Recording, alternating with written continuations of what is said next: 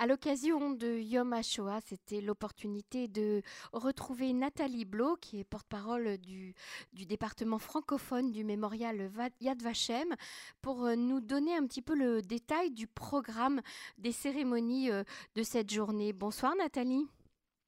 Bonsoir Emmanuel. Alors Nathalie, comme chaque année, euh, Yad Vashem organise un certain nombre euh, euh, de cérémonies. Il y a l'allumage des torches de la cérémonie d'ouverture, il y a des, discours, des présentations. Comment ça va se passer cette année? Mmh Alors c'est vrai, comme chaque année, effectivement, depuis des décennies, il y a ce, cette institution que constitue Yom HaShoah, qui est la journée qui a été euh, décrétée par le droit israélien pour commémorer les victimes euh, juives de la Shoah et l'héroïsme. Parce qu'on oublie aussi parfois euh, de mentionner quand même qu'il y a eu des actes de bravoure assez exceptionnels. D'ailleurs, cette journée, normalement... Excusez-moi, on dit Yom HaShoah Agvura. Exactement, exactement. C'est comme ça que ça, se détermine en hébreu. Alors c'est normalement une journée, euh, je ne veux pas dire de festivité, c'est vraiment pas le mot, mais de, cérémonie et qui fédère euh, un grand public assez nombreux. Et là, effectivement, pour la deuxième fois, on doit un petit peu changer les règles. Alors l'an dernier, c'était vraiment euh, le début du confinement, enfin peu de temps après le confinement. Donc les, les commémorations avaient été enregistrées sur le site de Yad Vashem, mais en l'absence de tout public. Ça avait été mmh. vraiment réduit au strict minimum. Et cette année, on revient à quelque chose d'un petit peu plus proche de ce qui se passe en temps normal, mais quand même avec un public très restreint. C'est-à-dire qu'il y aura les officiels et surtout 200 euh, rescapés de la Shoah. En général, l'esplanade du ghetto de Varsovie est remplie de chaises et ça accueille 3000 personnes. Donc là, on est vraiment dans une configuration très réduite. Mais le, déroulé reste le même. C'est-à-dire qu'on ouvre Yom HaShoah la veille au soir. Euh, on va peut-être juste préciser en fait que euh, ça tombe le 27 du mois de Nissan et en Israël, les, jours selon le calendrier hébreu commencent du coucher du soleil au coucher du soleil. Donc cette journée-là va euh, commencer le, 27 Nissan au soir. Mhm. Voilà, exactement. Et à 20h, c'est le coup d'envoi de la cérémonie officielle, avec toujours le président, le Premier ministre, les, dignitaires, certains représentants de l'État, euh, quelques diplomates. Et effectivement, cette année, pour l'essentiel du public, ce sont des rescapés et euh, leurs accompagnants, avec des discours euh, des personnalités. Le discours du... Bon, là, en ce moment, on a un changement de direction au sein de à la tête de Yad Vashem. Donc, Avner Chalev est parti. Il est provisoirement remplacé par Ronan Plot. Donc, c'est lui qui prendra la parole, le grand Labin Lao. Et puis, ce qu'on appelle l'allumage des torches, des, flambeaux de la mémoire, où six rescapés sont choisis chaque année par Yad Vashem, six rescapés pour commémorer les six millions de juifs assassinés, et euh, chacun a un parcours personnel qui fait écho au thème de l'année. Cette année 2021, euh, Yom HaShoah est axé sur la commémoration du début de ce qu'on appelle l'extermination de masse, qui est euh, euh, caractérisée par l'opération Barbarossa, vers l'invasion de l'Allemagne dans l'ex-Union soviétique et qui va donner lieu à ce qu'on appelle en français, enfin un peu plus communément la Shoah par balle.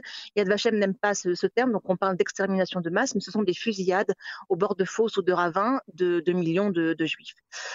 donc ces six personnalités, ces six rescapés, en fait, ont des parcours qui, qui pour eux ou pour leurs proches, ont, euh, ont un lien avec cette extermination de masse et qui sont qui vont monter sur l'estrade. C'est toujours très émouvant de les voir, de voir leur visage en gros plan.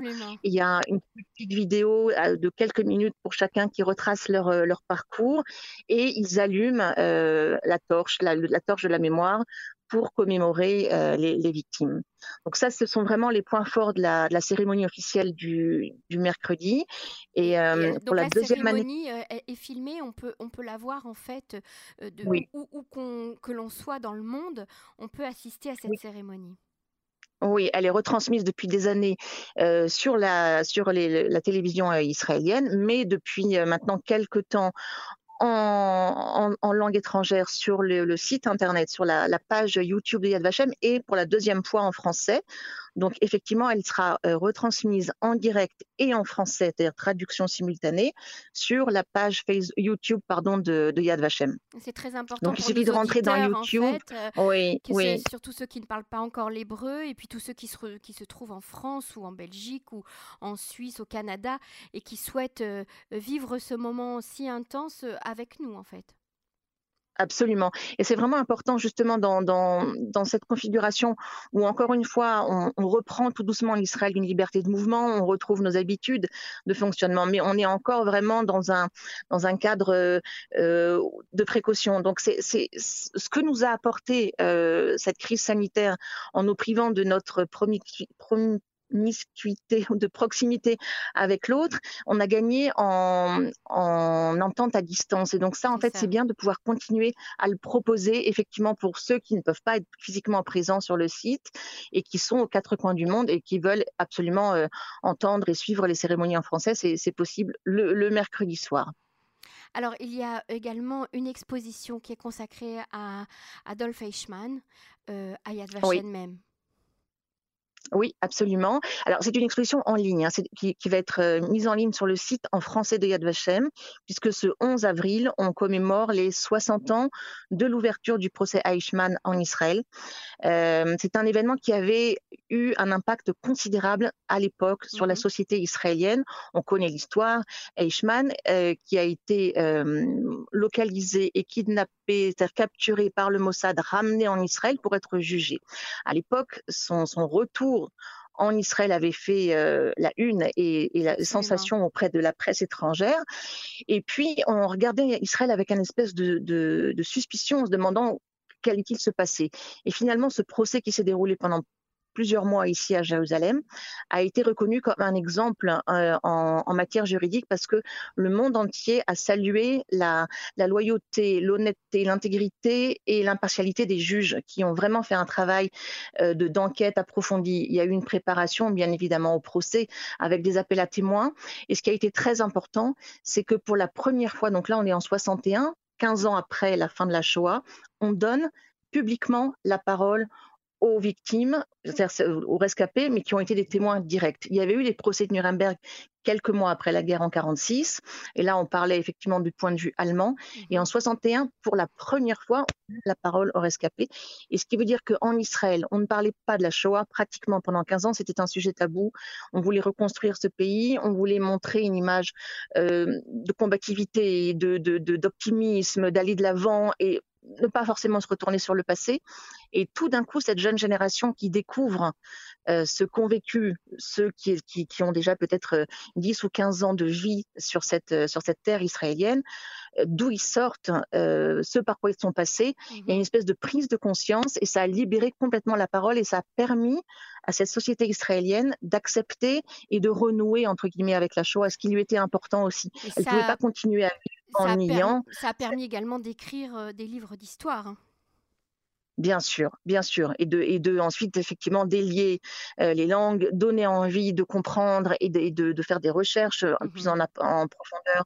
Ça, ça, a été vraiment un tournant crucial et c'est ce qu'on essaye un peu de raconter dans, dans, cette exposition virtuelle qui va être euh, donc en ligne à partir du, du 11 avril. Donc c'est une exposition pour tous, hein. on peut dire que c'est un outil pédagogique très important euh, également pour, euh, pour les jeunes. Bien sûr, c'est un, un, outil effectivement pour les jeunes, pour les enseignants, pour le grand public. Ça raconte un petit peu euh, la façon dont ce procès a été préparé, les recherches qui ont été faites, euh, euh, les recherches dans les archives, les documents qui ont été consignés, le bureau policier qui a été mis en place, une cellule spéciale pour euh, faire des investigations. Et, et puis effectivement, euh, bon, l'histoire d'Eichmann, elle est connue, donc il n'y a, a, rien de nouveau par rapport à tout son parcours à lui. Et puis ensuite, effectivement, tout ce que ça, ça a hum, provoqué comme conséquence euh, comme impact au sein de la société israélienne. C'est visuel, il y a des photos, il y a un texte qui est très intéressant. Et effectivement, j'encourage vraiment les, auditeurs à, se connecter à partir du 11 avril sur le site de Yad Vashem. À partir de la page d'accueil, euh, il y aura un accès pour aller euh, pour pouvoir voir cette exposition en ligne qui effectivement est très importante.